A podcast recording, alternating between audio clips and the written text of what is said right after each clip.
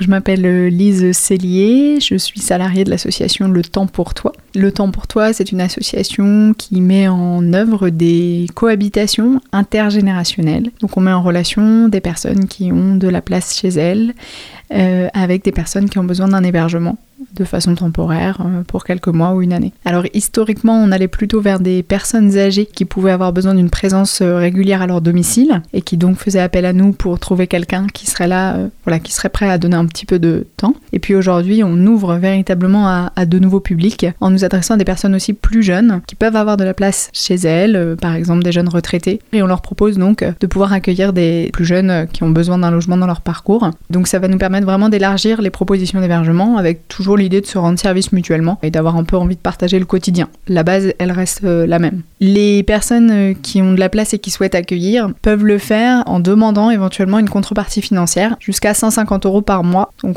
on n'est pas sur un loyer comme une chambre chez l'habitant, mais euh, parce que l'idée c'est que ça reste accessible aux personnes qui font des demandes d'hébergement. Les gens sont en général très satisfaits de l'expérience, même ceux qui avaient peur au début. Et hum, surtout, c'est des personnes qui créent des liens qui vont ensuite perdurer en fait. Hein. Beaucoup de gens qui restent en contact et qui se revoient par la suite. Est-ce que donc, le fait d'être lauréat pour le prix d'innovation, ça vous a conforté dans votre projet? Est-ce que vous étiez content? Et qu'est-ce que ça va être votre projet pour la suite? Alors on est très content d'être lauréat du prix de l'innovation sociale. Ça montre la reconnaissance et l'intérêt euh, du projet et ça va nous permettre de notamment d'axer aussi sur euh, le fait de faire des actions collectives à destination de ces publics-là pour qu'ils se rencontrent. Euh, on leur propose voilà de faire des dîners, des cafés, voilà éventuellement pourquoi pas imaginer aussi d'autres actions type faire une marche, euh, un atelier ensemble autour d'une activité que l'un ou l'autre peut apprécier.